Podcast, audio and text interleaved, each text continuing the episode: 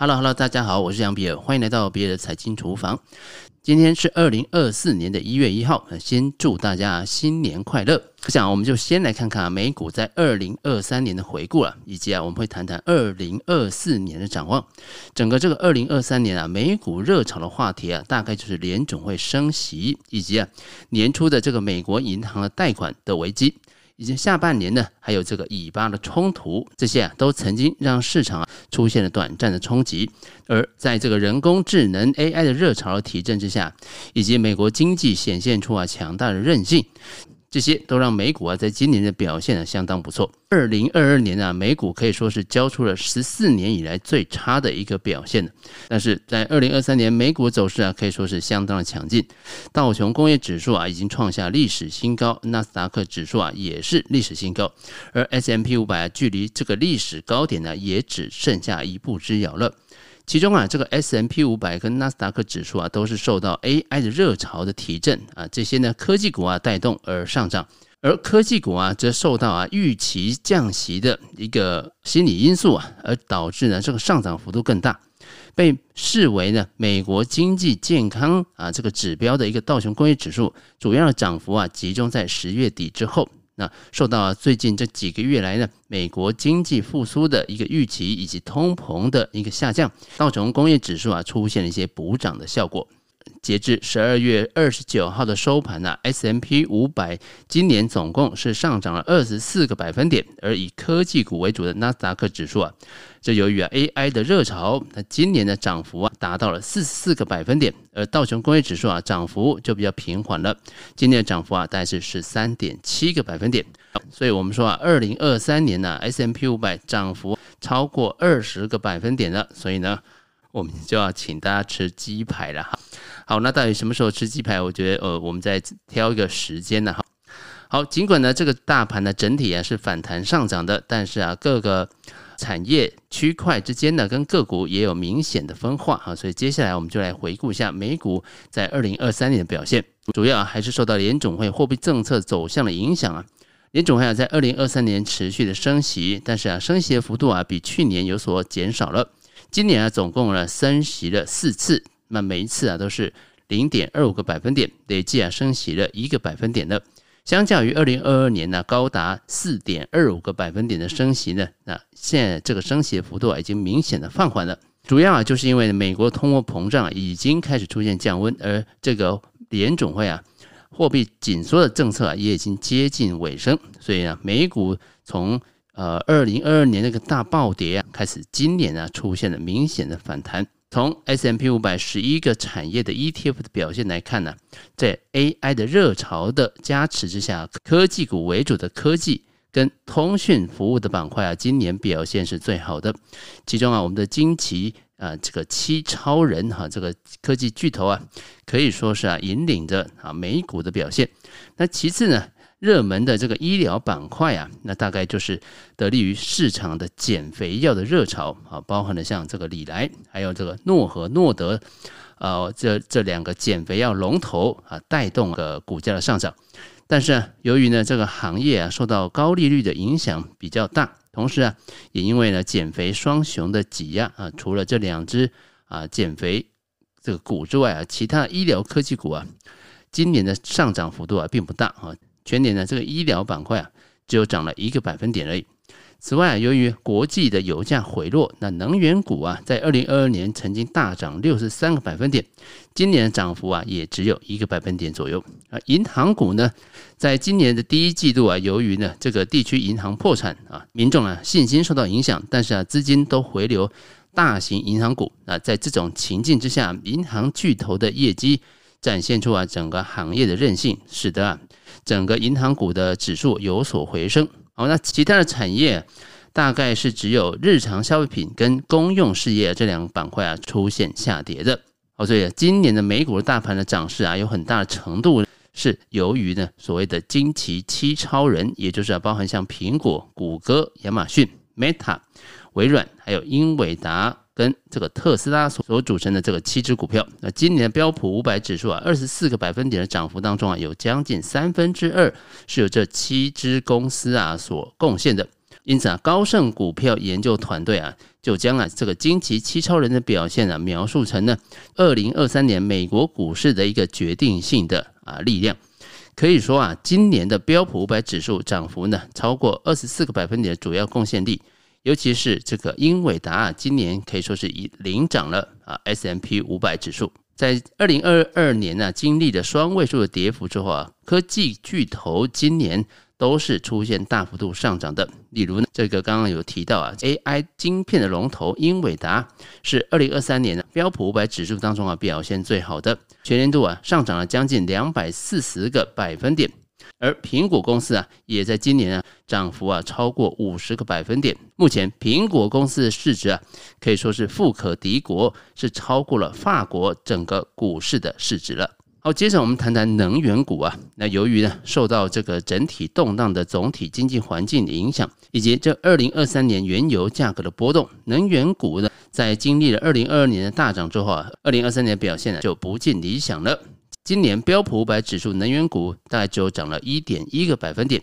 其中埃克森美孚的股价今年上涨超过三个百分点，雪佛龙啊的股价下跌超过十三个百分点，跟二零二二年的大涨啊可以说是啊相去甚远。能源股的股价受到油价的影响最大，由于呢经济衰退所引起的这个需求担忧，以及啊美国页岩油的供应啊持续上升，那布兰特原油在今年呢跌幅也超过十个百分点，因此啊在最近的一个季度报告当中啊。前面两家公司的获利状况啊，也不尽理想。那埃克森美孚啊，第三季度的净利润跟每股的收益啊，同比都下跌了一半以上，而营收啊，同比也下降了百分之十九，是低于华尔街的预估的。主要就是因为天然气跟原油的获利啊，都出现下滑。而雪佛龙第三季的这个净利润啊，跟去年同期相比，可以说是腰斩了。那由于啊，油和成品的这个。主要就是因为上游雪佛龙啊，第三季度的净获利啊，跟去年同期相比啊，也是腰斩的。接着啊，非必需品的消费板块就出现反弹的，在二零二二年呢暴跌三十六个百分点之后啊，非必需品消费的 ETF 啊，今年是暴涨了四十一个百分点。这主要啊，前面几大持股啊，分别像亚马逊啊、特斯拉和啊家得宝这些个股啊，今年啊分别上涨了八十二点六个百分点、一百零五个百分点以及啊十点三个百分点。其中啊，亚马逊跟特斯拉作为科技巨头，那还是受到对 AI 热潮追捧的啊一个效果。当然，考虑到越来越高的房贷抵押的这个利息，以及啊新成屋的供给啊相对是缺乏的，抑制了新屋的销售。但是啊，实际的状况啊，比市场预期的更加乐观。而新屋销售啊，是这个家得宝和跟这个同为啊前十大啊重要持股的劳氏啊最大的业务的催化剂。那此外啊，家得宝啊正在呢对应啊需求疲软的问题。哈，在疫情期间呢，有许多人啊已经在家里完成了居家装潢啊等等的这些工作，而且呢，目前的通膨啊也使得银行的贷款呢变得相当困难。总体来说啊。消费者对于预算以及大笔的支出显得更加谨慎啊。由于这些不利的因素，使得呢在疫情期间呢飙涨的这个家得宝跟劳氏啊，现在啊看起来要面对一场艰难的啊挑战。此外啊，由于这个强大的品牌以及固定的这个需求，麦当劳啊今年的涨幅啊也有将近十五个百分点。尽管持续的高利率和通膨在今年呢。挤压了这个消费者的需求，但是麦当劳今年还是出现了价量齐扬的一个状况，主要就它的业绩啊，今年表现相当不错。好，接着我们来谈谈银行股啊，在过去一年当中啊，包含像瑞士信贷以及啊系股银行的倒闭啊，引发了这个银行业的危机。美国银行业啊，遭遇了从零八年金融危机以来啊最严重的一个倒闭潮。对于这个行业当中的大部分的银行来说啊，二零二三年是一个暗淡一年。由于呢上半年啊利率的高涨，导致啊地区银行的资产价值严重缩水，使得这个美国银行业啊面临的六千八百四十亿美元的账面的亏损啊，几十家的这个地区的银行啊都陷入困境，现实甚至啊要面临破产了。那许多啊，许多企业、许多地区银行啊，开始以重金来挽留存款户。那甚至啊，也开始提高有一些啊商业不动产呐，它贷款违约的可能性。债券信评公司也开始呢，明显的在下调这些银行的平等。由于呢存款户啊担心银行会倒闭，纷纷呢把钱放进了大银行当中来寻求避险。所以呢，美国中小银行啊可以说是为了挽留这些存款户啊，付出了高昂的成本。但是啊，大银行啊就从中获利了。例如说呢，摩根大通啊，今年的利润规模呢，可望创下美国啊银行业历史上啊最高。仅仅呢是前面九个月的获利啊，就可以让摩根大通啊全年的获利啊已经排上了历史排行榜的第二名了。摩根大通的股价也来到了历史新高，今年啊涨幅呢达到二十六个百分点，超过所有的这些大型银行的竞争对手。啊，标普五百金融股 ETF 啊，今年呢也只有上涨了十二个百分点啊，主要啊就是因为摩根大通以及啊波克夏啊的这个支撑呢。接下来我们谈谈这个医疗板块啊，在过去啊，我们其实真的没有想到啊，对这个减肥药的疯狂啊，会让这个礼来和诺和诺德成为市值最高的两家啊制药厂。减肥药啊带动了风潮啊。礼来和诺和诺德的股价今年分别飙涨了六十个百分点跟五十五个百分点，成为这个医疗保健领域的一枝独秀。其他的医疗股的表现呢就没有这么好了啊，很多的这个医疗啊这些科技公司都遭到了重创。投资人呢看到啊减肥药这么成功，就自然而然的去减少了一些包含像胰岛素啊或者是膝关节手术啊等等的这些药品的需求。好，由于啊医疗保健类股的表现是落后于标普五百指数的，它创下了二十五年来呀最差的一个表现啊。标普五百医疗保健的啊这个领域啊，今年只有上涨一点七个百分点。此外啊，标普五百指数当中的跟休闲旅游等服务性质的消费啊，持续的这个火爆啊，服务业的火热的复苏步伐啊，也支撑了美国的 GDP。所以今年的美股当中的旅游跟娱乐类的公司的表现呢，还是相当不错的。好，展望啊，二零二四年呢，自从联总会啊十月份开始走向比较鸽派以来，十年期的美国政府公债殖率啊开始明显的下跌，整体股市啊明显上涨。与此同时啊，在美国通膨逐渐降温的这个过程当中啊，就业市场跟消费支出依然强劲，给投资人啊带来了软着陆的这个期待。因此啊，鲍威尔在联准会十二月的利率决策会议之后的新闻记者会上，鸽派的发言呢，都会让啊华尔街的分析师普遍对于美股明年的走势表示出乐观的看法。那关于啊美股二零二四年的走势啊，其实华尔街的分析啊分歧还是相当大的。摩根大通啊是警告啊投资人应该要谨慎啊，将呢标普五百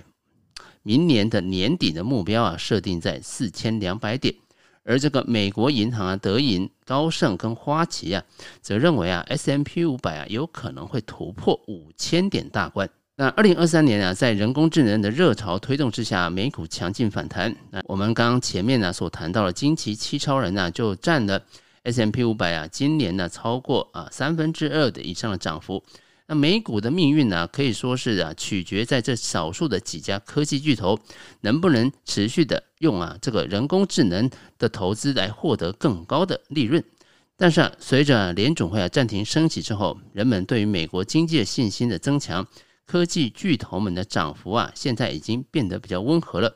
投资人呢，现在开始认为啊，接下来升息的周期已经结束，并且压住啊通膨会持续降温。呃，联储会啊，在今二零二四年上半年可能会开启一个降息的周期，进而呢，使得美国经济啊能够实现软着陆。那在软着陆的情况之下啊，这个七巨头啊就不一定能够继续领涨美国大盘了。分析师表示啊，美股的七大科技巨头引领美股的主要逻辑就在于啊，美国经济成长趋势不算太强，也不算太弱。如果啊，美国经济的成长能够加速，并且实现软着陆的这个美股的涨幅啊，就会扩大到七巨头以外的啊其他能够确保获利成长的公司，这也就可能啊导致啊接下来我们会看到啊股市出现一些轮动哈，或者是利润复苏的一个趋势啊，转而呢使得一些股价便宜的一些周期性的股票会成为补涨的标的。因此啊，美国的小型股也变得越来越重要哈，因为啊小型股都是会。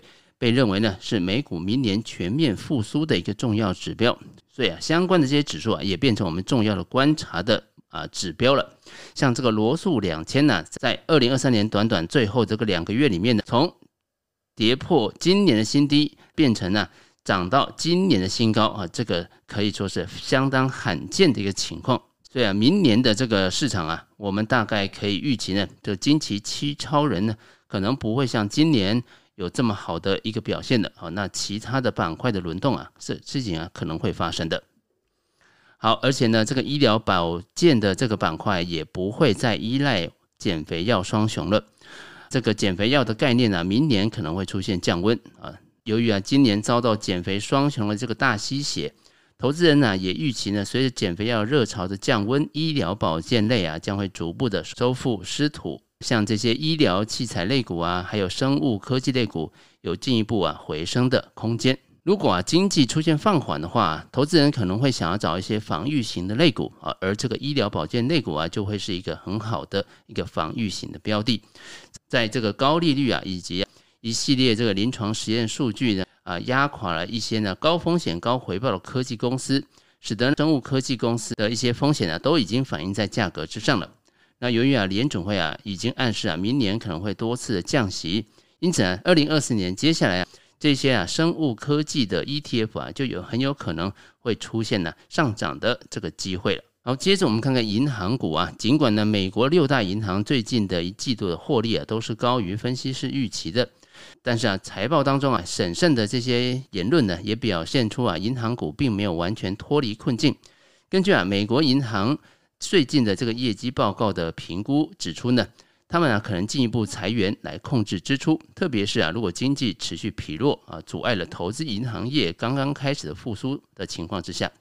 那根据呢这些公司所披露的资讯以及报告啊所汇总的数据，全球最大的二十家银行啊，在二零二三年至少已经裁员了六万一千九百零五人，因为啊，银行啊试图在交易撮合跟债务以及啊股权出售。的这个这些业务啊很差的时候，来保护它的这个获利能力。那裁员的总数啊还不包含了规模比较小的银行的一些小规模的裁员。而即使啊联准会明年开始降息，那对银行业来说啊也不一定是好事。在收益的部分呢，因为联准会要开始降息啊，美国的大型银行的资本市场跟投资银行业务啊可能会得利。